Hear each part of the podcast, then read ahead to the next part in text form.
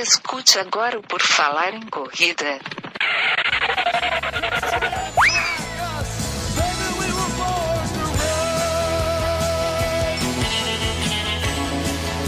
Are you ready to run?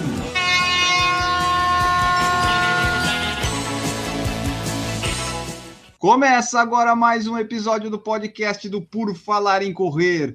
O meu nome é Enio Augusto e eu tenho aqui comigo o convidado de hoje, que é o Carlos Guzmão, ultramaratonista de outras diversas dezenas de outras maratonas. Vamos conversar sobre a vida dele. Tudo bem, Carlos? Seja bem-vindo.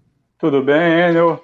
É um prazer aí poder compartilhar um pouco da, da minha história aí, nesse, nesses anos aí que eu corro ultramaratona.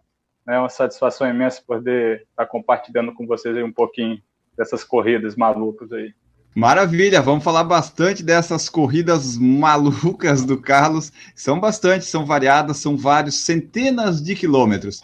Antes de começar, a pergunta tradicional aqui, só avisar vocês que tem as formas de apoiar o Por Falar em Correr através do picpay.me e também do padrim.com.br. Lá, a partir de um real, você pode fazer parte. Vamos começar então aqui a conversar com o Carlos.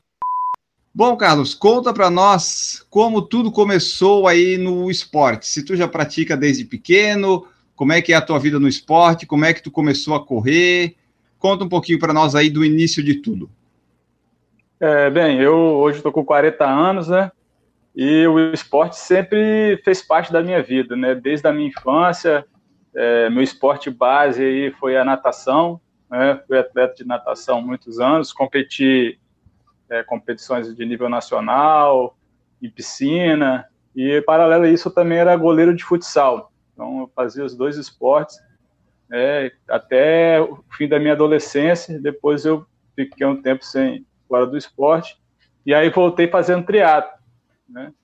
E treinando para triatlo, eu comecei a perceber que eu gostava mesmo era de correr longas distâncias, né? E aí eu fui caminhando devagarzinho. Dois, no ano de 2000 eu comecei a fazer triatlo. Em 2004 eu fiz minha primeira maratona. E depois fiquei fazendo, fiz um Ironman, depois eu fiquei correndo só maratonas, né? Fui para a faculdade, formei e aí depois de correr umas 10 maratonas, ficou na minha cabeça que eu tinha que fazer uma outra maratona, né? E aí, em 2010, eu comecei a correr outra e aí não parei mais. E aí foram várias corridas aí. Tu, quando começou, tu começou direto no triatlo? Isso. No ano 2000, eu comecei praticando triatlo. Que não é um caminho tradicional que as pessoas fazem. Geralmente elas começam ou correndo ou nadando, né? E daí vai pro triatlo. Porque daí ela é. junta as duas. No teu caso, tu começou direto no triatlo, né?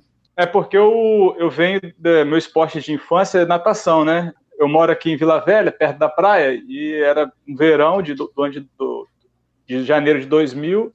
Aí eu fui nadar na praia e um amigo que fazia triatlo me viu nadando falou: Rapaz, você nada bem, não sei o que, você tem que fazer triatlo. Nem sabia o que era triatlo na época. Eu falei: Que negócio é de triatlo? Ele me explicou. Eu falei: Não, bicicleta não tem, mas dá para correr. Quando você for correr, você me chama. Aí a gente começou a correr na praia no verão ali, 5 quilômetros, né, e, e, nadava na praia, corria, e aí começou, comprei uma bicicleta, e aí fui indo pro triatlo. E aí comecei a conhecer as corridas de rua, que eu não tinha conhecimento, aí comecei a, a usar as corridas de rua como treinamento para a prova de triatlo. Com o tempo, o triatlo começou a ficar um esporte muito caro para mim, e aí eu resolvi ficar mais na corrida. Correr era mais fácil, mais simples, né? É, menos, menos curso, né? Que o triatlo é realmente é um esporte que a pessoa precisa ter um gasto, né? E aí o esporte no Brasil hoje não é, um, não é muito fácil, né? Ainda mais para o atleta que quer tem assim, ter um destaque, ter um resultado, ele tem que investir e o triatlo o investimento é pesado. E aí eu acabei ficando mais na corrida. Ainda tenho minha bicicleta, ainda pratico os triatlos de vez em quando, mas nada muito competitivo, mais por diversão mesmo. É, e assim, a corrida de rua, quando começou a praticar, tu começou como as pessoas fazem normalmente, tipo, começou com 5, 10, foi evoluindo aos poucos é, até chegar na maratona? 5, 10. Aí eu trabalhava numa empresa de telemarketing, e aí o pessoal da empresa fez uma, uma equipe de atletismo. Né? É uma, era uma multinacional, e aqui em Vila Velha tinha um centro, e aí eles escolheram um atleta de cada centro. Aí eu comecei a representar uma, o centro de Vila Velha em algumas corridas. E aí eu comecei a correr as corridas da ESCOM, né, que eram transmitidas da Rede Globo. Então comecei a participar de Volta da Pampulha, maratona do Rio, São Silvestre. E aí eu fiquei nessas provas aí algum tempo. Aí, acho que em 2004 eu cheguei a correr cinco meia maratona, em 2003, e aí em 2004 eu resolvi fazer minha primeira maratona. Mas comecei assim, de 2000 eu comecei correndo pro triado, só fui avançar para maratona quatro anos depois, né? Então foi um processozinho devagar é, eu... e tal.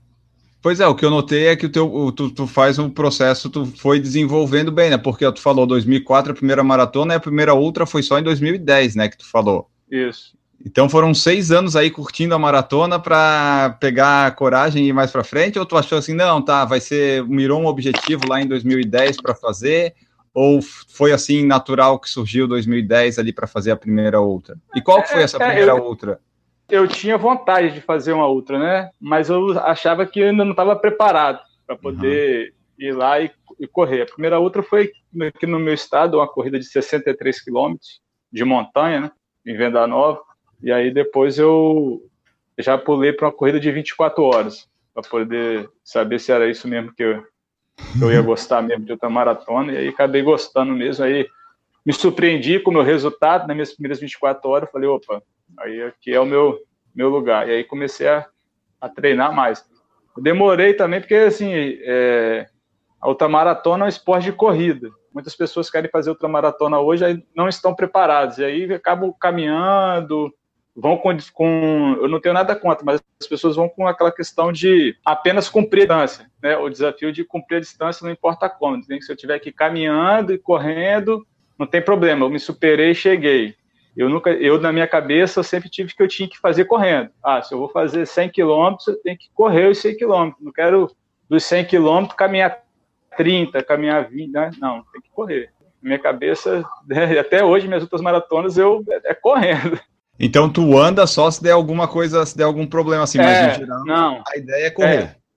A ideia é correr, sem parar e, e vou para frente, entendeu? Não tem essa de, de ficar parando, né? E isso aí também gerou bons resultados, né?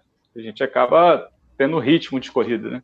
É isso que eu ia falar, porque o pessoal que vai, assim, algumas pessoas vão para outra maratona, que elas assim cansaram de correr 42, assim, não querem mais é, evoluir tanto na velocidade, eles vão lá para outra que dá para ir um pouquinho mais lento e tal, né? Completar, ficar mais tempo lá, gasta umas calorias a mais, pode comer mais e tudo mais. É, mas então tu se preparou bem para começar, porque assim, na outra maratona, em geral, o pessoal que vai, né? Não o pessoal que chega mais na frente, mas o pessoal que vai mais assim para participar, já tá, acho que no planejamento deles, né? Às vezes a caminhada, ou sei lá, sair num é. ritmo muito mais lento para é, conseguir concluir. O pessoal programa parada de 5 minutos, 10 minutos, né? Já, já planeja a caminhada ao longo do trajeto. Né? No meu caso, não, não é bem assim, né? Eu, na minha cabeça, eu tenho que, que correr e, e acelerar. É para fazer outra, é para fazer da melhor forma possível, né? Tanto é assim, por isso que eu levei 10 anos eu quis criar uma base de maratona e, tentei ser um excelente atleta de maratona, né? Ficava sempre ali três horas, três horas e cinco, né? Não conseguia desenvolver uma, uma, excelente maratona. E aí falei, não, vamos ver se para outra dá certo. Aí eu conseguia levar meu ritmo por mais tempo. É, 100 quilômetros, prova de 80, 50, eu nunca tive muita dificuldade. Né? As provas já começam a ficar pesadas acima dos 100 quilômetros. Né? Assim, aí o corpo realmente já sente, e aí, às vezes, algumas caminhadas elas começam a, a, a fazer parte da, do processo, né? O desgaste já fica muito grande, acima dos 100 quilômetros.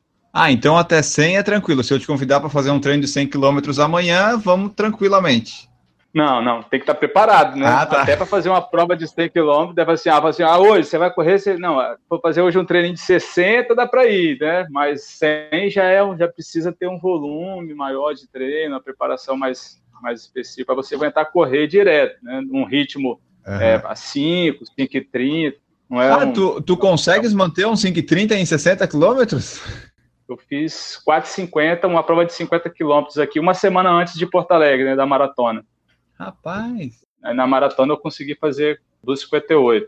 Ah, então assim, ó, tu falou ali que quis se tornar primeiro evoluir na maratona, então, e tu falou fazia entre 3 horas, agora 2,58 em Porto Alegre, então tu conseguiu desenvolver bem a maratona para quando chegou na outra, a outra eventualmente cai um pouquinho o pace, mas tu conseguiu manter um, um ritmo legal, Consegue. né? É, mais ou, mais ou menos por aí. Você vê hoje na seleção brasileira de ultramaratona os meninos, né, o masculino ali, tá fechando 100 quilômetros da casa de 7h15, 7h30, 7 horas, né? Que aí dá pace de 4h35, 4h40, para os 100 quilômetros, né? Os, os, os melhores atletas hoje de ultramaratona no Brasil. Então, assim, é uma rapaziada que corre forte. Eu tento chegar próximo ali da rapaziada, né? Mas é complicado, mas no, eu, na minha cabeça, a gente tem que correr. Você pensar Sim. que uma pessoa que corre a, a pace dos 6 a 6 minutos por quilômetro, se ela correu 100 quilômetros desse pace, ela vai fechar em 10 horas. Um excelente tempo. Diferente do que vai fechar em 14, 15 horas, que aí já dá pace de 8 minutos por quilômetro, aí já é pace de caminhada. Se você for parar para pensar assim, Sim. pô, eu corri 100 quilômetros, mas o qual é um pace de corrida? O pace de corrida é 7, 7,30, até você correu acima disso, você caminhou mais do que você correu. É, porque se a média geral deu 8, ou a pessoa fez 8 o tempo todo, ou ela, uma parte ela fez lá 6, a outra ela fez a 10, 11 caminhando, né? Então não é o tempo todo. É, para a pessoa fechar com um peso de 8, ela com certeza ela, ela caminhou bastante, né? Porque nem maratona, se você fizer peso de 8, dá quase mais 6 horas quase. Aí você já está é até desclassificado de maratona. Mas na outra você acaba vendo pesos acima de, de 8 minutos por quilômetro. É, que eu acho que na outra, a maioria das pessoas vai ali mais pelo desafio pessoal, vai meio assim, ah, tá, eu vou correr o, o, máximo que der, mas também se não der, vou lá. As ultras, elas têm ponto de corte, a maioria delas, como é que funciona? Explica para nós aí, tu que é desse mundo de ultras, é. que eu só conheço maratona, né? Eu só corri no máximo maratona, é, é. é seis horas o limite. Como é que funciona as ultras, as principais? Então, no Brasil, não tem essa, essa cultura de, de corte, né? Também não tem, não tem muitas ultras, assim, de 100 quilômetros. As ultras hoje você tem é, é, ultra de estrada, né? Tipo a Brasil 35, a UAI, que são corridas de 217 quilômetros, 235. Aí não tem, você tem um tempo limite para você chegar, né? A Brasil 35 são é, 60 horas. 60 horas dá a pace de quase 12 minutos o quilômetro. Né? Ah, dá para tá fazer andando. É, é, tá, tá, certo que ela é de montanha, né? Você tem uma altimetria ah. de mais de 10 mil acumulado, mas qualquer forma, é pace de caminhada.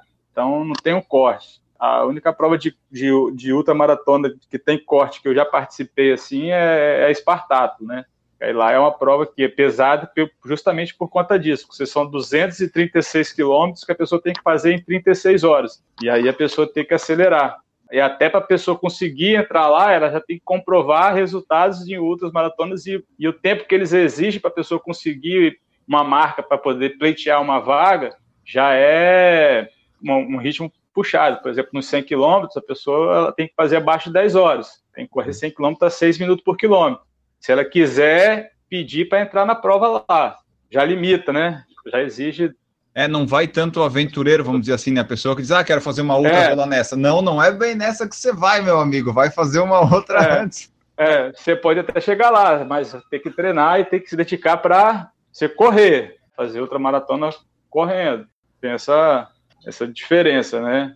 E assim, a outra maratona no Brasil ainda está crescendo, né? Hoje, se você for comparar em campeonatos mundiais, o Brasil ainda está bem atrás dos outros países aí. Em provas de 24 horas, por exemplo, a seleção não ficou nem entre os 40 primeiros países no último Mundial em Belfast, né? Que a gente foi para lá, os atletas correm tudo acima de 210 quilômetros para chegar lá a marca da prova de 24 horas, o cara corre 210 quilômetros, ele não está tá ali na colocação de número 80. Hoje o melhor brasileiro hoje fez é o Luciano, que fez 240 quilômetros recentemente na Argentina. O Brasil ainda precisa avançar muito ainda na ultramaratona. Está crescendo, está evoluindo. Uhum. É porque assim é, é, legal colocar esses tempos de entrada. No Brasil, como tu falou, tá crescendo, é até nem dá porque senão tu não estimula. Mas é bom colocar porque daí tu fala para a pessoa assim, não, tu vai poder entrar aqui, mas tu tem que pelo menos ter um certo nível para não ir assim que nem tipo até a maratona o pessoal pode se inscrever e vai lá faz. Mas daí a ultra exige mais, fica mais tempo, o corpo sofre mais. É melhor ter uma preparação boa, né? Pelo menos faz, já ter feito uma um tempo assim para não ir lá na primeira e se quebrar todo, né? Sei lá, eu. Ou você não ou a pessoa vai com muito medo, né? Ah, pô, ultra, vou fazer 60 aí a pessoa mal mal correu uma maratona, aí fez uma maratona para 5 horas, aí fala, não, pô, vou fazer outra. Aí você vai fazer uma, uma de 60 e vai fazer 7, 8 horas. é muito tempo correndo, né? A pessoa tem que pensar, assim, não, pô, vou fazer, vou fazer bem. Treinar, né? Criar uma boa base, né? Porque, assim, para quem, quem corre ultra, a maratona, ela é base. Sim. Correr maratona é treino. Então, a pessoa tem que ter uma rodagem legal. Quem corre a maratona para fazer uma boa marca sabe o desgaste que gera uma maratona, né? Depois você acaba a prova, você fica aí uns dias meio derrubado, às vezes pega uma, uma, infecção, uma gripe, uma virose, né? Às vezes começa a aparecer dor de não tinha. O cara que faz a ultra, o treino dele é, como tu falou, é 42,50, então é tipo assim, você tem que fazer o 42 e no dia seguinte, sei lá, vai ter que rodar uns 20, 30, talvez. Tem que ficar é, bem, né? Tem que estar bem. Ó, tu falou das ultras no Brasil, eu queria ver assim, participar de uma ultramaratona aqui no Brasil não tem os requisitos, mas assim, para organizar uma prova, as dificuldades tu conhece, porque assim, se tu vai fazer uma prova de distância, uns 135 quilômetros lá, tu tem que ir de um ponto ao outro, e às vezes tu não consegue fechar ou ter acordo com todo mundo para fechar as ruas, ou daí tem que fazer em circuitos. Não é muito fácil fazer uma ultra, né? É, não, para organizar a ultra, ela não é fácil, né? E aqui no Brasil, a cultura de fazer ultramaratona é, é, é ou a pessoa tem um carro de apoio, né? O atleta, ele tem a opção de ter um carro de apoio, e aí o carro dele tem que levar toda a sua alimentação, toda a hidratação, e acompanhando o atleta ao longo do percurso. Ou ainda tem a categoria survival, que aí a pessoa tem que ir com a mochila de hidratação, com a sua alimentação toda nas costas e fazer o trajeto por conta própria. Não tem aquela coisa de você correr com 4 quilômetros vai ter um postinho de água. Não, não tem. Você tem que levar sua hidratação, sua alimentação. Então, assim, é muito difícil. Lá fora, em alguns países aqui da, da América do Sul, as ultramaratonas normalmente elas acontecem em circuito.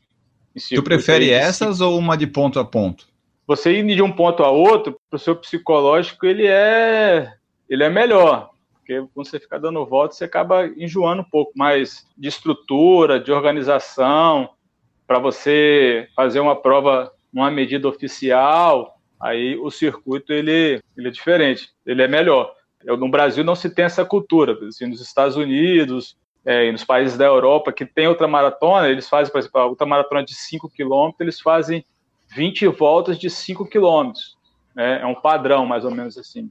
E esse circuito ah. eles montam tipo numa, é, numa pista de corrida ou eles é, pegam um circuito tipo um parque, alguma coisa assim e faz esse circuito? É, faz esse circuito mais ou menos assim, num parque ou num, num local que consegue fechar o trânsito, né? E uhum. aí faz em orla de praia, pega uma reta e aí faz dois km e meio e, aí volta.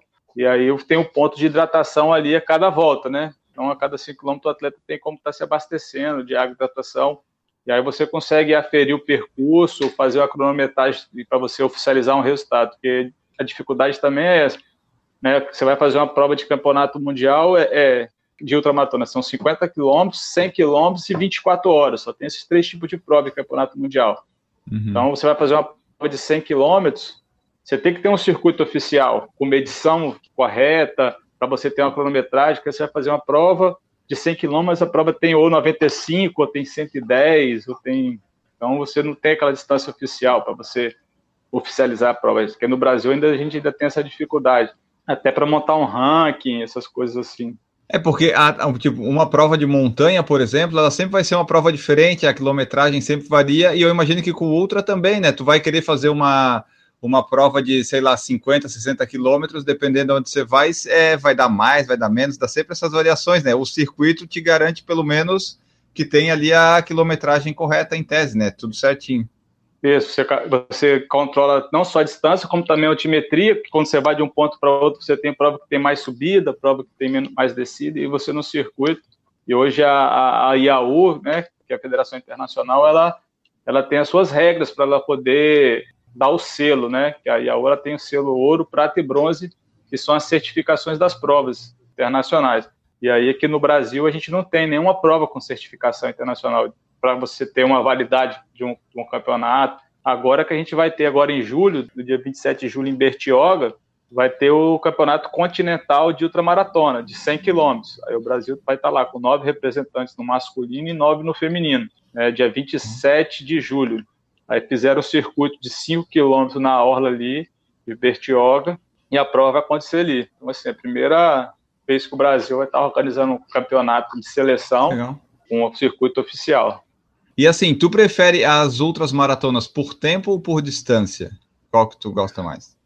Olha, eu ultimamente, né, eu tenho tido melhores resultados em prova de distância, né, do que prova por tempo. Acho que o fator de ansiedade, assim, com a prova com tempo, tem me prejudicado um pouco ainda nesse. Tem que aprender, porque quando eu comecei na outra maratona, eu não tinha não gerava expectativa na minha cabeça. Eu pegava, ah, vou correr 24 horas, ver quanto é que vai dar. E aí eu ficava correndo ali, e aí dava, passava as 24 horas, e no final dava o resultado, eu ficava satisfeito. E agora tu aí tem os começa, É, e aí a gente começa a ter resultado, a gente começa a comprar lá o seu resultado com o outro, você fala, putz, eu, né, o ritmo, aí você fez uma prova de 200 quilômetros, aí você viu o que você fez, fala, você faz a projeção para 24 horas, você fala, pô, vai dar para fazer tantos quilômetros, aí você começa a trabalhar em cima de chegar naquela quilometragem.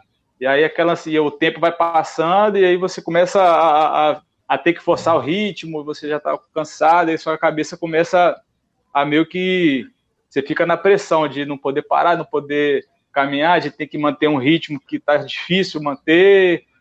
E aí você às vezes, quer dizer, no meu caso, eu não tenho conseguido me concentrar para chegar onde eu estou querendo chegar, né? As últimas provas eu não consegui chegar no meu objetivo. Então, assim, próxima que eu for correr, eu vou pensar assim, não, não vou me preocupar com o resultado, vou só vou fazer como uhum. se fosse minha primeira, né? E deixar rolar que vai, acredito que vai ser melhor do que eu ficar brigando com o resultado, porque quando a prova é de distância, você tem como trabalhar melhor seu psicológico, porque você acaba, pelo menos na minha cabeça eu funciono que depois da metade eu começo a, a sempre pensar que eu estou cada vez mais perto. Então, mesmo você cansado, você indo para frente, você está cada vez mais próximo, isso te motiva nas provas de 24 horas você joga contra o tempo, ainda falta tantas horas, quatro, três horas, quatro horas, aí você começa a falar, não, eu preciso fazer tantos quilômetros a cada hora, e aí você começa a ver que você não está conseguindo bater aquela meta ali, aí você desespera. aí é mais fácil, aí como você, a prova é de 24 horas, e aí a, a, o que conta é a quilometragem que você fez no final das 24 horas, então para você desistir e falar, ah, não vou bater a meta, então o que der tá bom. Aí você acaba relaxando e aí no final das 24 horas você não ficou longe. Você Sim. para, você. Eu, eu normalmente eu tenho meio que parado, abandonado as provas. Quando dá 20 horas, 16 horas, eu já começo a fazer conta, eu vou estou chutando a pau da barraca e falando, ah, chega. Tu fez lá, sei lá, 50 quilômetros em 12 horas, um número hipotético. Daí tu fez assim, porra, para fazer sei lá, completado de 110, eu teria que fazer 60, que eu não fiz em 12, eu vou fazer 60 agora cansado em 12? Não vou, né? Tu é. vê que tá contra o tempo e não vai ter como recuperar, que já tá todo cansado do, do que aconteceu. É, na Argentina agora tava mais ou menos assim, eu queria passar 130 quilômetros às 12 horas, mas aí com 8 horas eu já não comecei a me sentir muito bem, aí quando deu 12 horas eu tava com 114 quilômetros, eu falei, putz, era para eu estar com 130, tô com 112, aí já não já, já fiquei muito longe de onde eu queria passar. Aí minha cabeça começou a, a, a, ficar ruim. E quando deu 14 horas de prova, eu falei, ah, vou mais não. Ficou ruim. Aí parei com 130 e poucos quilômetros e falei, ah, vou ficar por aqui. Aí fiquei dando força para os outros atletas lá que estavam na competição brasileira, mas meio que vi que não ia dar o resultado e me contentei com, ah, já rodei, tá bom, mas já rodei 130 quilômetros, tá bom. tá bom tu não tem problema assim em abandonar as provas? Tu não é daquele tipo de pessoa que, ah, vou completar, eu tô aqui, agora vou completar de qualquer jeito. Não tem problema para então, tu, mesmo que já é, tenha sido não... feito 130, né? É, é que na verdade, assim, quando a prova é de, de, de tempo, né, eu não fico muito estressado, porque, assim, eu, eu falei assim, ah, eu queria fazer 210, eu fazer 130, fazer 180, para mim não vai mudar nada, porque não consegui chegar onde eu queria chegar, Agora, não, quando é prova de distância, eu não costumo parar, não. Aí eu vou até chegar, porque a meta é, é linha de chegada, não é as horas, né? Porque 24 horas, 12 horas, não é a distância, é o tempo. Então, ah, eu fiz Sim. tantos quilômetros em 24 horas. Acabou. Cumpri ali, eu fiquei na pista. A última hora eu voltei lá para dar uma caminhada, fechei as 24 horas, não tem problema. A quilometragem aqui foi baixa, mas eu cumpri a missão ali das 24 horas, diferente uhum. da prova de distância. Você tem que chegar lá na, na, na né? Aí no tempo já não. Se, se quebrar, vai caminhando, vai trotando, vai chegar. E aí a minha cabeça funciona melhor, assim. Por exemplo, eu gosto de fazer treino, eu gosto mais por tempo, mas aí a prova eu gosto por distância, que eu gosto de saber a distância que eu tenho que ir, o ritmo que eu tenho que fazer. Aí o treino por tempo eu gosto porque eu consigo me programar para ir trabalhar e tal, não me atrasar, mas a prova eu gosto quando tem uma linha de chegada, tipo a Wings for Life. Não tem linha de chegada, eu fico meio perdido. Eu não sei que ritmo que eu tenho é. que fazer. E aí o carro vem vindo atrás de você, entendeu? Exato. Então você, ou você vai correndo, pô, se ele te pegar com 30 km, te pegar com 35, né, uhum. ele te pegou do mesmo jeito. Então essas oh. provas de, de horas, eu, eu, as minhas primeiras que eu fiz quando não tinha muita ansiedade de atingir uma marca, eu fui melhor do que dessas últimas que eu botei um objetivo e, e aí você começa às vezes a cabeça fica meio confusa, né? Depois de 10 horas correndo, 12 horas, costuma dar uma confusãozinha na cabeça. E aí, o que tem acontecido é que eu tenho ido para essas provas sem nenhuma pessoa para ser meu apoio. Fico tudo sozinho. É diferente, às vezes, quando você tem uma pessoa de fora te dando um apoio. Aí ela pode controlar e falar: não, meu irmão, esquece isso que você está pensando aí, você está bem, você está rodando dentro do que você tem que rodar, continua que vai dar certo a pessoa começa a, a, interferir no seu pensamento ali e você consegue rodar. Nas primeiras que eu fiz, eu tinha as pessoas do meu apoio ali também, me ajudando. Agora, das últimas quatro, eu sempre fui sozinho, sem ninguém me dando apoio, sem nada. Então, é, ou eu fui para um lugar que era muito frio e eu não tenho baixa resistência a frio, e aí, quando eu começo a sentir frio e os músculos começam a endurecer, eu paro, não tenho acertado. Igual lá na Espartato, né? Eu fui quatro vezes lá para a Grécia, é uma prova duríssima para completar, completei as quatro que eu fui, né? Hoje no Brasil eu sou o único brasileiro que completei essa, a Espartato quatro vezes. Né? Ah, legal. Essa daí a gente vai falar daqui a pouquinho. Só antes ali tu falou bastante da parte da cabeça mental. Como é que é que tu trabalha essa parte mental? Porque assim, correr uma maratona já dá um baita de um trabalho para a mente para trabalhar, ficar correndo. No meu caso, quatro horas ou mais. Como é que tu faz isso? Nos treinos, tu faz, tenta fazer isso nos treinos? Como é que funciona essa parte aí para suportar tanto tempo correndo, né? Que tu nem caminha, tu tenta não caminhar, então tu fica correndo lá 12, 13, 14 horas. É, não enche o saco uma hora? Como é que funciona? Eu costumo a minha, trabalhar minha cabeça para não pensar muito na, na corrida, né? Ela sempre tem que ficar fora da corrida a cabeça, né? Então, às vezes eu vou cantando louvores na minha cabeça, repetindo repetição de frase de motivação, vamos embora, você está bem, você está bem, vamos lá, vamos lá, e vamos indo. E aí, tirando o foco da coisa, você ficar pensando muito na dor na perna, no cansaço, você começa a desanimar. Então, eu boto louvor, eu começo a contar quilômetros de trás para frente, tá faltando 10, tá faltando 8, né, para poder ir vendo que tá chegando. E só controlo o relógio, só a questão de horar para poder hidratar e ah. se alimentar, fazer reposição de carboidratos, de sais minerais, fazer né, a hidratação certinha, que é isso que acaba mantendo a gente por longo tempo correndo, né? A preparação física é importante, mas a alimentação ela tem que andar junto, que costuma muito dar é, enjoo, náusea, diarreia, por conta do tanto de comida que a gente acaba ingerindo, de, de hidratação. Isso é um problema intestinal que os atletas têm nesse, nesse tipo de prova muito longa. É bom que tu falou várias coisas aí que vai dar para eu colocar aqui nas perguntas que eu quero fazer. É, a primeira é, tu corre lá, vai centenas de quilômetros. Tu usa GPS? Um GPS aguenta? É, eu, é, esse GPS é um problema, porque a maioria deles a bateria não dura muito tempo. Hoje eu tô com um que a bateria dura 24 horas, mas a, passou de prova de lá na Grécia, por exemplo, ele sempre dá pau, ele acaba no meio do caminho. Mas o GPS para mim também eu costumo uso ele para questão de controlar o tempo, né? E a questão de ritmo é mais o ritmo de, de começo de prova. Eu não tá mais forte do que eu deveria. Porque quanto maior a intensidade, maior o gasto energético, o processo de, do consumo de energia, a fonte energética, né, carboidrato, gordura, que você utiliza como fonte de energia, ela está ligada à intensidade, né? Então, se você jogar uma alta intensidade, você vai queimar todo o seu glicogênio muscular e isso vai fazer falta para você. Então, você precisa ter uma, uma velocidade de limiar para você conseguir suportar né, durante muito tempo. O que acontece às vezes em ultra e maratona é que os atletas na ansiedade acabam correndo fora de uma zona né, aeróbica, acaba entrando numa fase anaeróbica e isso é prejudicial, porque o corpo entra num processo de desgaste muito grande e vai pagar o preço lá na frente. Se então, numa assim, maratona já é ruim, né? Imagina numa é, não, é complicado. E aí depois que você quebra, numa maratona você quebrou no 35, tá faltando 7. Numa maratona de 100 você quebrou no 40, tá faltando 60, né? Então é, é complicado isso aí. É ter que fazer a prova dentro do ritmo certo, né? Para você conseguir. Que no final das contas, no, todo mundo vai estar tá quebrado no final, né? O negócio é o tempo que você vai suportar sem ficar num ritmo bacana.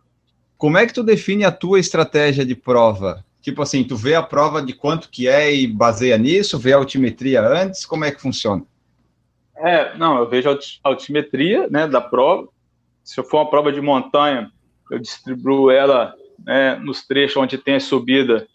Aí, é, dependendo da subida, eu me dou economizado, subo caminhando, né, numa marcha de caminhada, porque o ultramaratona você tem que trabalhar também a caminhada, né? Porque uma prova muito longa, em algum momento ele vai caminhar. Então, ele, quando ele for caminhar, ele também tem que caminhar num ritmo acelerado. Então, quando essas provas de, quando é subida, eu tenho que subir na caminhada mais, mais puxada. Na prova de montanha, eu, eu administro assim, né? Na parte mais plana e baixada, eu, eu boto um ritmo e na subida caminhada. Agora, quando a prova ela é, ela é mais plana, eu costumo fazer parciais, dividir a prova e botar metas por segmento. Ah, vou passar a meia maratona 1,40, passar a maratona 3,25, 3,30, e aí eu vou, eu vou distribuindo de acordo da extensão da prova, né? Por exemplo, lá na Grécia, eu sempre tento passar a primeira maratona entre 5 e 5,15 de ritmo. É, e aí, quando dá a maratona, eu paro, faço uma reposição de carboidrato um pouco melhor, tomo um, repositor, e aí eu vou segundo na maratona, aí eu já entro no, num ritmo mais de 5,25, 5,35. Aí depois da segunda maratona, tá abaixo de 6 até começar a subir, chegar na parte da montanha. Aí depois da parte da montanha a gente já, já começa a caminhar nas subidas, e né, na parte descida e no plano a gente já vai para um trotezinho para ver o que, que vai dar. Já não tento mais jogar tanto por ritmo, né? Ele não, vai e... caindo, né? Então a gente já vai programando isso para ele, ele, ele ir subindo devagarzinho sem você estar tá sofrendo. numa ultra, é, eu acho que é impossível fazer um split negativo, né? É, é depende. é, é, porque assim, tem atletas que quase fazem isso, né?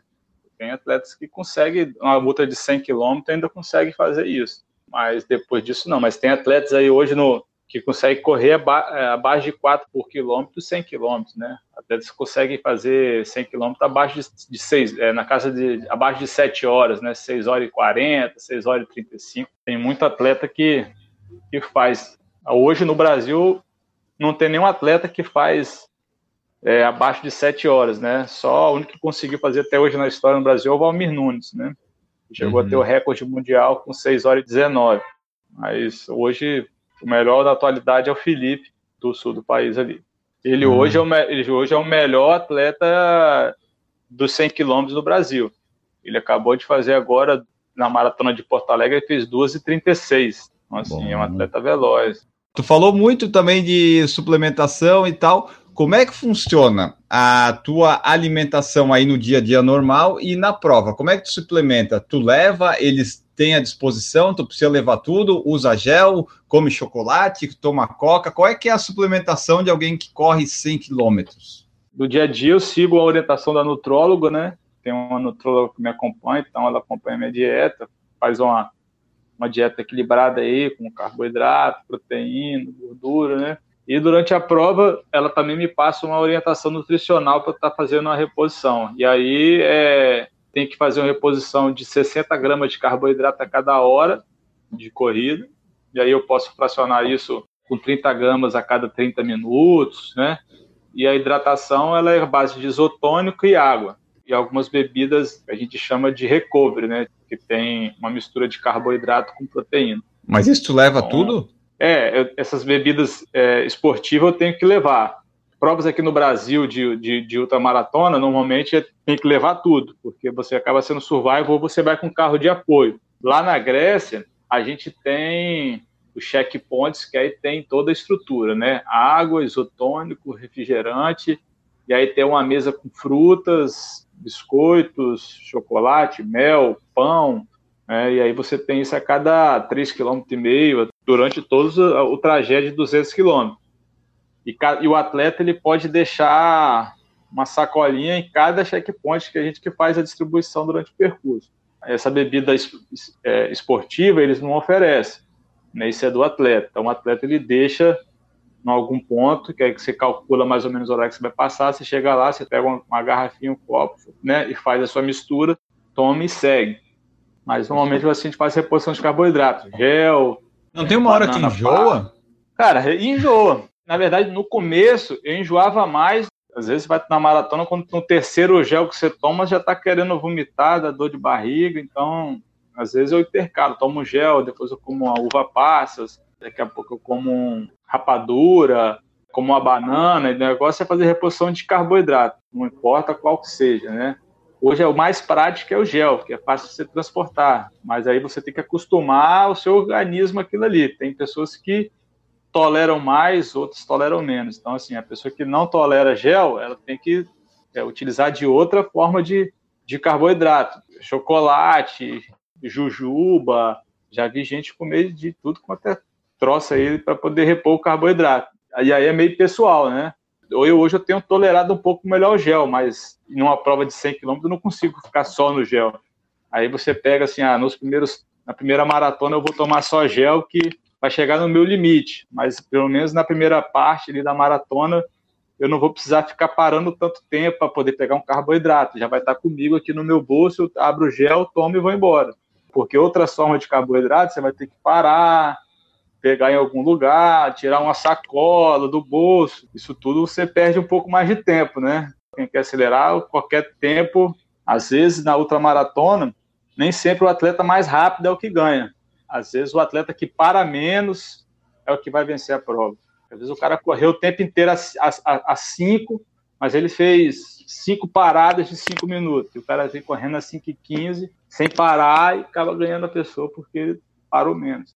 Provas de 24 horas, é, é comum a pessoa ganhar a prova por parar menos. Não sempre o cara que correu mais rápido vencer a prova. Dessas ultras que tu faz, tu participa dessas que são só de asfalto assim ou de montanha também tu vai? Qualquer ultra tá valendo? Qualquer ultra para mim tá valendo. Na verdade, as provas treio, quando é ultra de estradão de terra ou praia, eu costumo participar. Agora, essas ultras treio, que você tem uma parte muito técnica, né, eu tenho ficado um pouco fora. Quando eu comecei a fazer ultra, eu até participava mais, mas eu tive algumas lesões com torção de tornozelo, algumas quedas, e aí eu resolvi diminuir um pouco a, a frequência nessas provas, né? Porque você tem terreno muito irregular e aí você está mais suscetível a ter algum tipo de lesão, não só por questão do esforço, né, mas sim por questão de trauma, de torção, de queda. Parei um pouco, né, de fazer essas tipos de prova. A última que eu fiz foi ah, os 100 quilômetros lá da Patagonia Run, na Argentina de, de ultra, né? Já fiz algumas maratonas, maratonas perdidos, Galo Velho, algumas provas mais técnicas que tem aqui no Brasil, mas de ultra não tenho feito não. Mais de estradão e asfalto. Ah. Tu pode falar também quais são as, as mais importantes provas que tu já fez e os teus resultados que tu considera mais significativo, mas vamos falar também da Spartathlon Ultra Race, que são 246 quilômetros entre Atenas e Esparta. Fala para nós um pouco dessa prova Tu foi o primeiro brasileiro a fazer duas vezes consecutivas. Tu é o único também? É, eu sou hoje eu sou o único que tem quatro participações. Então fala para nós quatro... um pouco dessa, dessa pequena prova de 246 quilômetros. Essa prova é uma prova histórica né, lá na Grécia e ela tem um, um apelo histórico e cultural muito grande, porque é uma prova que ela refaz o caminho de Feidípides para quem corre maratona, conhece a história de Fedípides, né? Fedípides foi o soldado grego que, há 490 anos antes de Cristo, ele foi convocado pelo rei da Grécia a levar a mensagem até Esparta, para o rei de Esparta, para pedir ajuda aos soldados, aos soldados espartanos para ajudar os gregos no combate contra os persas. A Grécia estava sendo invadida pelos persas então o rei mandou Pedípides ir até Esparta pedir ajuda. E aí ele, né, a história foi que ele fez esse trajeto em um dia e meio. A lenda diz que ele chegou e tal, deu a notícia para o rei, o rei de Atenas negou ajuda e depois ele acabou morrendo, né? Retornou e morreu. E aí os historiadores eles começaram a, a, a questionar se era possível um ser humano correr 246 quilômetros em 36 horas. E aí, no ano de 1983, eles criaram a Espartato. E aí a meta era sair de, de Atenas e chegar em Esparta em 36 horas. E aí virou a ultramaratona mais importante aí do, do mundo hoje. aqui reúne né, a maior quantidade de atletas, são 400 atletas do mundo inteiro que se lançam nesse desafio de cumprir os 246 em 36 horas. É, e aí a é prova possível? É, é possível. Largam 400 atletas, em média 215, 200, é, normalmente a taxa de conclusão é de 55, 56% dos atletas concluem a prova. Né? Mas porque eles desistem ou porque tem pontos de corte? Por conta do corte. Por exemplo, o corte da maratona é 5 horas e 45. Já é mais, mais pesado que qualquer maratona que a gente faça Sim. no Brasil, né? Então já é puxado. Então, aí depois com 80 quilômetros, o cara tem 9 horas e 15 para chegar. E aí vai só cortando. Então, o que, que, acontece? Exige que os atletas não, não economizem no ritmo, né? Eles têm que forçar o ritmo. E aí muitos passam mal, outros não aguentam o ritmo, e aí alguns começam a ficar muito lento, e aí eles vão tirando do, do trajeto. E aí, nas quatro vezes que eu fui lá, eu tive a felicidade de concluir as quatro participações, né?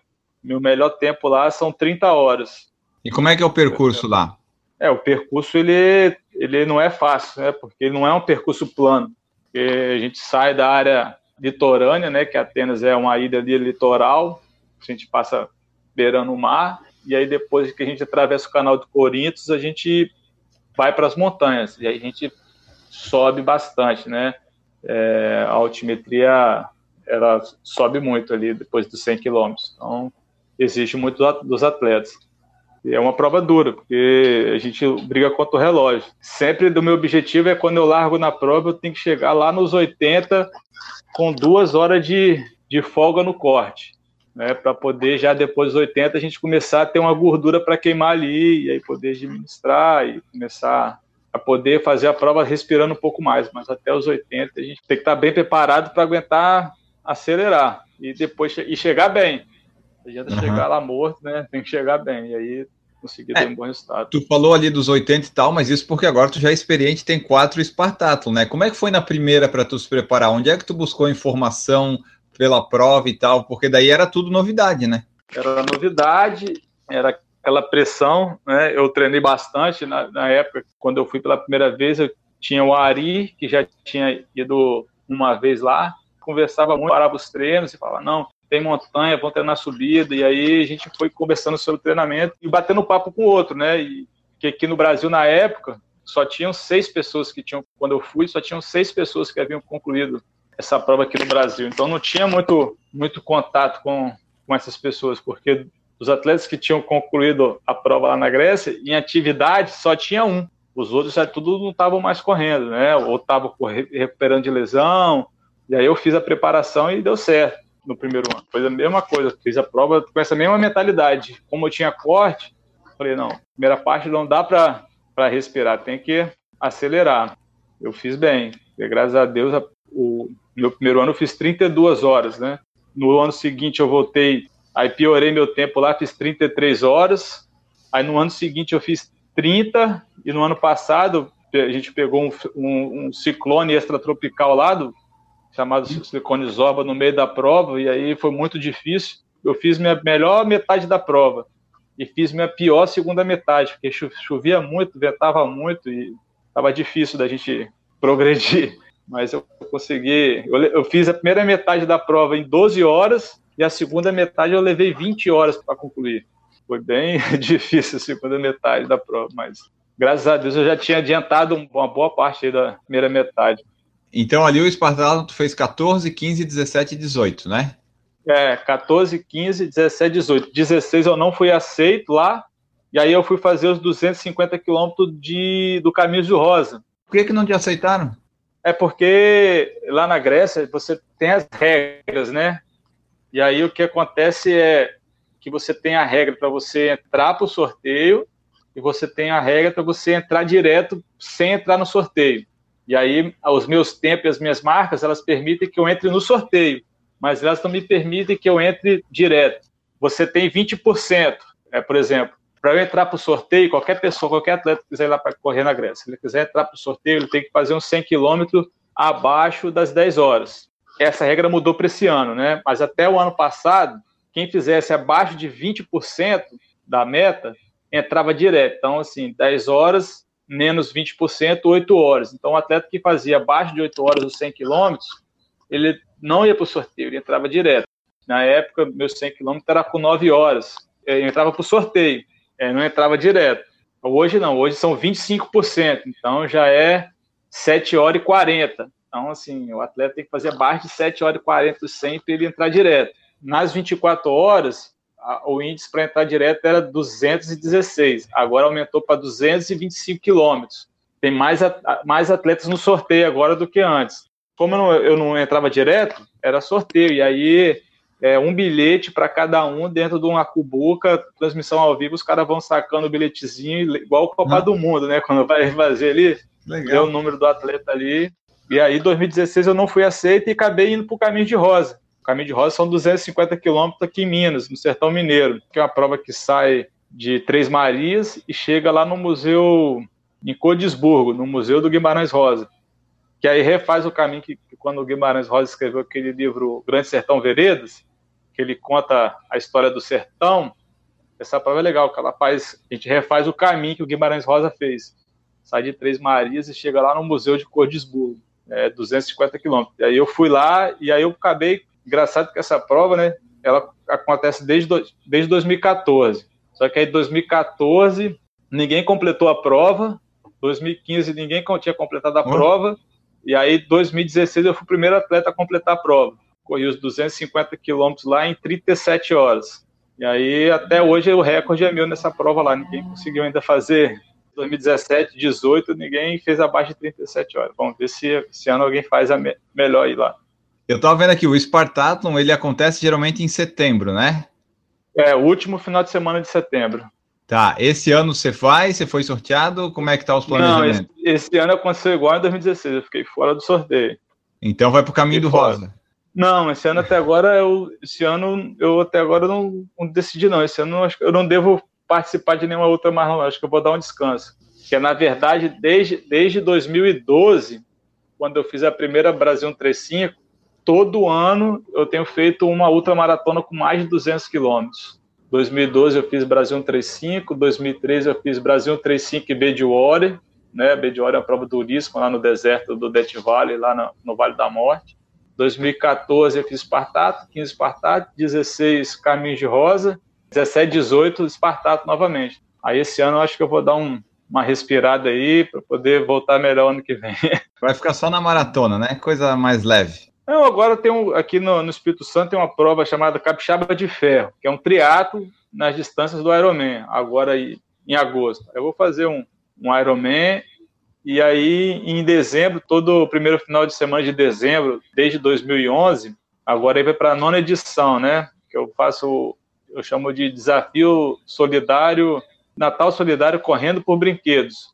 É, eu corro 24 horas em algum lugar aqui da minha cidade, para arrecadar brinquedo para a PAI de Vila Velha, que é a PAI do município aqui onde eu moro. Aí todo ano as pessoas fazem a doação dos brinquedos para a gente fazer a festa de Natal das crianças da, da PAI. Aí esse ah, ano a, a, Ultra agora vai ser só essa daí no, em dezembro. Quantos quilômetros são mesmo?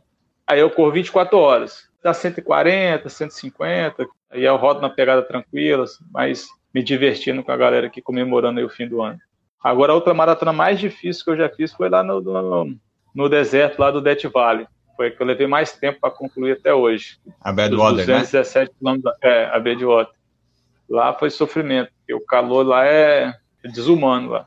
É muito calor, muito quente, muito quente. Às vezes eu paro assim, eu não consigo entender como é que eu consegui correr naquele lugar lá, porque dois dias antes da prova eu queria voltar para o Brasil dizendo que eu não ia mais correr, que não ia dar, que eu não ia completar.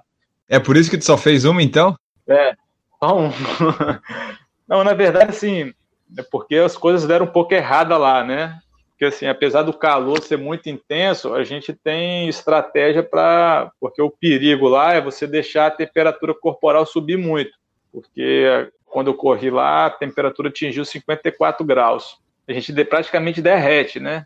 É, é muita água, muito líquido que você tem que tomar e você tem que manter o corpo resfriado. E aí o problema que eu tive foi que passar um dia, no outro dia, as coisas que eu tinha levado para comer, elas estragaram por conta do calor dentro do carro, né? Tipo, banana Sim. ficou preta, estragou, batata que eu tinha feito purê de batata estragou.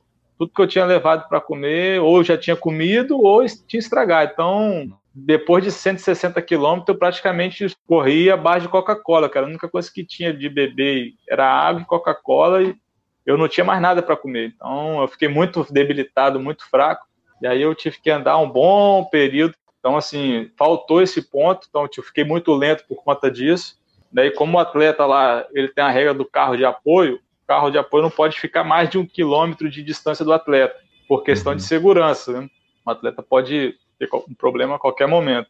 E muitos atletas, eles vão com dois carros de apoio porque aí um carro acompanha o um atleta e o outro faz a logística de buscar alimento, trazer alguma outra coisa, né? Então eu estava sem comida e meu carro não podia me abandonar para ir buscar uma comida para mim e voltar. Então, ah, agora eu entendi o problema. Entendeu?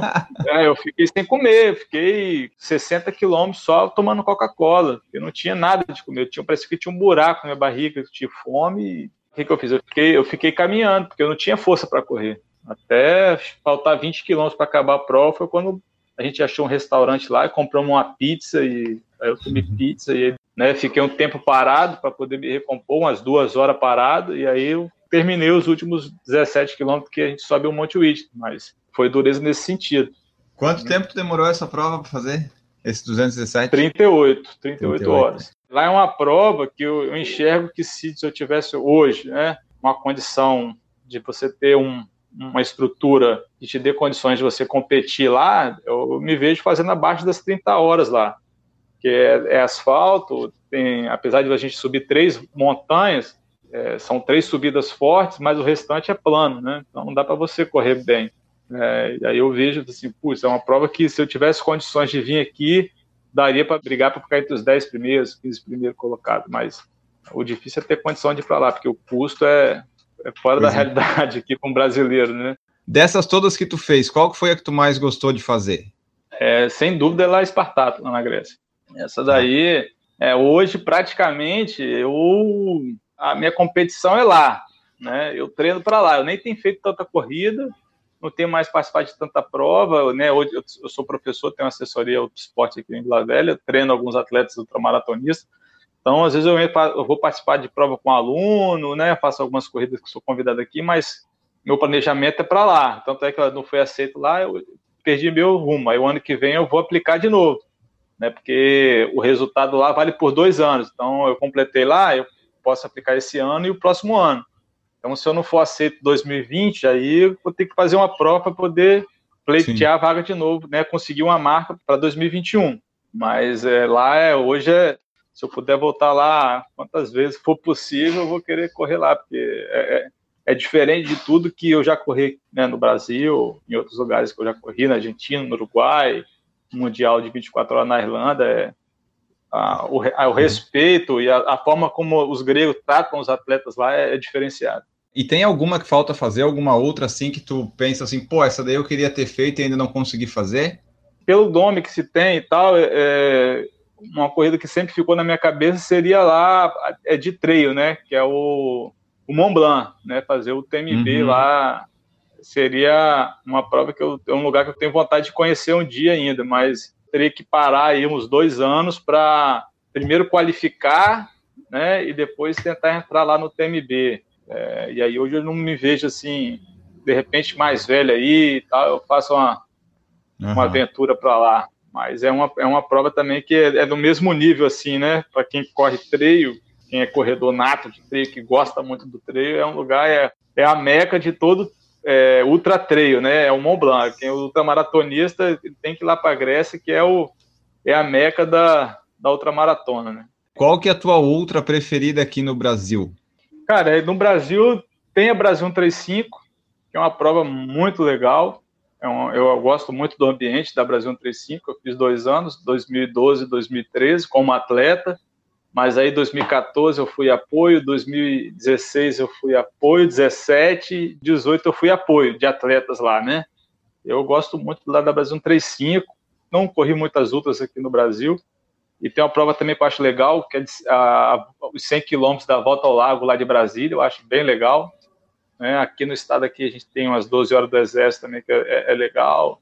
As 12 horas de Niterói é bacana. Não tem uma prova assim de. Ah, aquela aqui no Brasil, aquela prova assim que que vale a pena. O Caminho de Rosa marcou bastante pela história do trajeto, Sim. também é uma prova legal também, o Zoom Zoom tem melhorado ela cada ano, tem várias distâncias agora, é, mas assim, são meio parecidas, assim, não tem muito, uma prova que se destaca muito em relação às outras, não.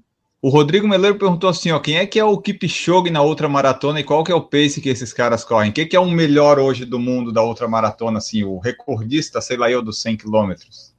Rapaz, hoje, hoje na atualidade, quem está mandando melhor na, na, na, outra maratona é o, o espanhol, Ivan Penalba. Né? Ele acabou de correr é, em Valência agora, mês passado, umas 12 horas, ele correu 155 quilômetros.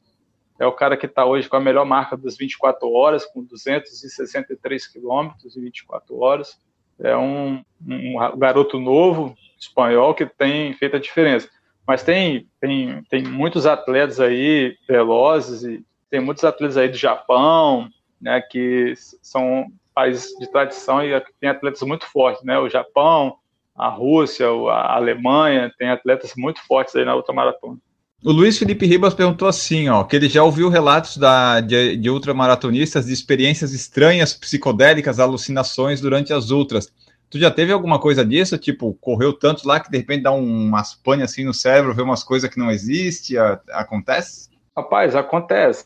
Acontece que a, a, a, a gente começa a ter um pouco de confusão mental, né? A gente perde um pouco de noção de tempo, de horário, às vezes está de, de, dia, está achando que você está achando que está de tarde, por exemplo, na Brasil 135, na, na, essas outras que a gente corre à noite, que vai com lanterna, uhum. a gente costuma, é, às vezes, delirar um pouco. Igual, por exemplo, lá na, no Caminho de Rosa, eu fechei a prova com 37 horas, eu cheguei 9 horas na frente do segundo colocado.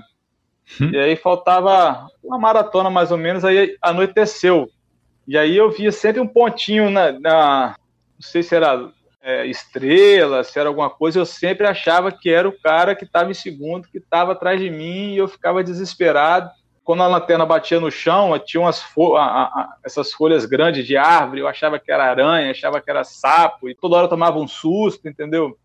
Eu achava que era um negócio, quando eu chegava em cima, que eu via que não era, entendeu? Então, o desgaste, e a gente é comum a gente ouvir relatos realmente de pessoas que viram alguma coisa, viram bicho. Nessas provas, é, tu costuma dormir, parar? Não, porque se dormisse, de repente não. resolvia, mas daí perde tempo, né? Não, eu não costumo dormir, não. Eu não, não gosto de parar para dormir, não. É só em caso, até hoje, eu dormi duas vezes, 15 minutos. Mas eu dormi justamente por conta disso, porque a minha cabeça já não estava dando conta, eu já não estava conseguindo mais raciocinar, pensar tá ficando meio tonto, e aí eu deitava, deitando no chão mesmo do asfalto, onde tá, você, você para e deita, né? Na, na, na quando amanheceu, a gente largou de manhã, aí passamos a noite, quando tava amanhecendo, aí o dia eu, eu não conseguia mais, e aí eu encostei atrás do carro e falei, eu vou deitar aqui, vocês marcam 15 minutos, vocês me acordam. Aí 15 minutos eles me acordaram, eu levantei, lavei o rosto e fui. E aí na Grécia também teve um ano que foi meu pior tempo, que eu fiz 33 horas, eu também comecei a ficar muito ruim. E aí eu cheguei no checkpoint e aí eu falei, ó, marca 15 minutos aí para mim que eu vou deitar aqui e apagar 15 minutos. Só que aí eu deito 15, falo 15 minutos, mas com 10 minutos eu já tô levantando, entendeu? Porque eu acabo ficando com medo de ou não me acordarem, né? E aí deixar eu dormindo lá e quando você foi ver, porque aconteceu isso comigo lá na, no Mundial em Belfast eu estava bem na mais, mais ou menos na prova, estava com 20 horas de prova, e aí eu estava com 170 quilômetros rodado, aí ainda faltava 4 horas e dava para chegar ali uns 200 quilômetros. Aí eu, num determinado momento, eu fiquei meio tonto, e aí estava muito frio, comecei a, a, tremer, e aí me pegaram e falaram assim, não, vai no postinho médico, lá está um chá, você se enrola no, num agasalho lá que eles têm lá, você recupera aí esse frio aí e volta. Aí eu fui lá, aí me deram um chá, eu fiquei lá encapuzado, e aí comecei a parar de tremer, comecei a melhorar, e aí a pessoa perguntou se eu estava com dor nas pernas, se eu queria massagem. Aí eu deitei na maca lá, a pessoa começou a, a, a alisar minha perna lá, fazendo a massagem, eu fui desliguei, apaguei, dormi. E aí simplesmente me abandonaram lá, me deixaram dormindo. Quando faltou 10 minutos para acabar a prova, a pessoa veio me acorda, ó, oh, falta 10 minutos, se você não der a última volta, você vai ser desclassificado. Aí eu tive que levantar e aí dar, fazer a última volta da prova para poder não ser desclassificado. E aí acabou fechando com uns 171 quilômetros. que me abandonaram lá. Tipo, podia deixar, deixa eu dormir 15, 20 minutos, me acordo e deixa eu voltar para a hum, prova, é. né? Mas aí dormi Pelo direto, menos te acordaram mais. antes. é, nunca mais de dormir, que pode ser que você apague e não volte mais. Nessas aventuras todas, como é que tu faz? Tu consegue apoio? Tem patrocínio? É difícil? Como é que funciona? Apoio e patrocínio é, é sempre complicado, né? É um assunto delicado e a gente não consegue né, o apoio, assim, gente, às vezes aqui, o que que eu faço? Eu faço as campanhas, vendo umas camisas, aí vou bater na porta das pessoas para botar a marca na camisa que eu vou vender, aí normalmente eu acabo conseguindo a passagem aérea, normalmente eu pago a inscrição e eu consigo reembolsar a inscrição, mas eu sempre acabo gastando, né, nunca vou para lá confortável com dinheiro, e eu sempre, é estressante, porque a gente tem que treinar, trabalhar e correr atrás dos recursos, né? Então, assim, é mais um plano. Você tem que treinar e trabalhar, que né, eu não vivo do esporte, né? É, existe o, o atleta amador e o amador atleta, né? Uhum. Então, assim, eu sou um... Quer dizer, o atleta profissional e o profissional atleta, né? Eu sou profissional atleta. Sou atleta profissional, então... Sim é complicado, mas graças a Deus, sempre Deus abençoe e a gente consegue ir para lá. Né? Meu, é, meus objetivos é, é, o ano que vem voltar lá. Eu ainda tenho um, um, a, a, vontade de ir lá e fazer abaixo das 30 horas, né? É igual a maratona, né? Você para lá, é, você fazer abaixo das 30 horas, você está na cabeça das provas ali entre os 30 primeiros. Você fazer acima das 30 horas, você já começa a ficar para do meio para o final da, da galera que completa. Então, eu tenho essa vontade de fazer abaixo das 30, de 30 horas. Até hoje só tem três atletas no Brasil, né? Que é o Valmir Nunes, o Luciano do Prado e o Fábio Machado, conseguiram essa façanha de fazer abaixo das 30 horas. E aí o Marcos Farinazo e o Urbano, né? Na verdade, são cinco atletas no Brasil que conseguiram fazer abaixo das 30 horas. E eu também estou tentando entrar nesse grupo aí das baixo das 30 horas, né? que não é fácil. Como é que são os treinos que tu faz aí para uma ultra? Tipo, tu faz intervalado? Não, tu só faz rodagem longa, é por aí? Não, a gente trabalha trabalha tudo, né? A gente faz treino intervalado, faz longo, faz rodagem. Mas tudo né? potencializado para mais ou não? Não, para mais. Às vezes a intensidade a gente faz intervalado, mas, por exemplo, se eu fosse fazer uma, um treino para 10 km, eu vou fazer tiro de 400, vou fazer para 3,40. Aí, pô, se eu vou fazer para outra, vou tentar fazer ritmo, né? A gente trabalha muito ritmo, trabalho intervalado, mas trabalho intervalado de ritmo ali para você não ficar muito lento. Você, você tem que trabalhar a velocidade. Não adianta. Se você ficar só rodando, rodando, rodando, você fica lento. Vai, vai competir com os caras lá fora, na, na prova de, da Grécia, o cara está completando com 22 horas, 21 horas, o cara está correndo abaixo de 6 por quilômetro. Pé com montanha, tudo, o cara, a passagem da primeira maratona do cara que ganha é com 3 horas e 5, 3 horas e 3. Nossa. E os teus tá longões, ah, eles ficam no máximo em quanto assim, quando você sai para fazer? Ah, eu rodo de, no máximo assim uns 80. Às vezes eu divido muito assim, 35 no sábado, 35 no domingo, 40 com 20 ou 20 com 40, né? Para a gente estar tá sempre com volumes. Eu não, não fico focado muito no volume do longão, e sim no volume da semana. A semana tem que estar tá dando 150, 160 quilômetros. Eu trabalho assim, né? E você ficar fazendo uma ultra todo final de semana, o desgaste é muito grande. Pois é, é igual fazer longão para maratona, fazer uma maratona todo fim de semana. Não adianta, né? Se a pessoa quer fazer, tem é, que fazer ali. Ou toda semana você fazer 35, 35, 36.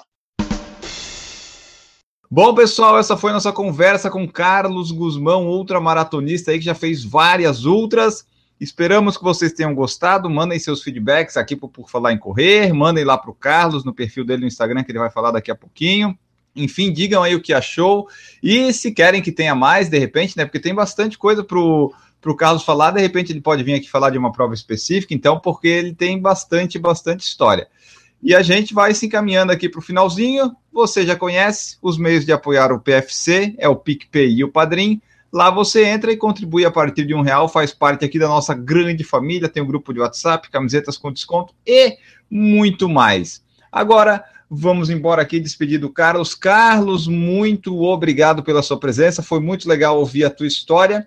Deixa aí o teu tchau e os meios de contato que o pessoal quiser te procurar, conversar, dar apoio, enfim. Conta aí para nós. Valeu pela presença.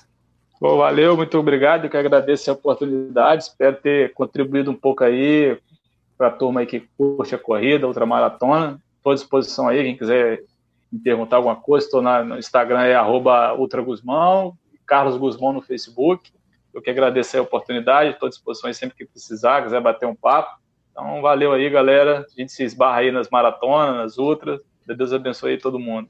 É nas maratonas e ultras, 5 e 10, só se for apoiando os alunos, né? Bom, pessoal, ficamos por aqui, deixando a frase final que eu sempre pego no Instagram alheio, que é a seguinte: o único caminho para a vitória é aprender mais rápido do que todo mundo. Voltamos no próximo episódio. Um grande abraço para todos vocês e tchau.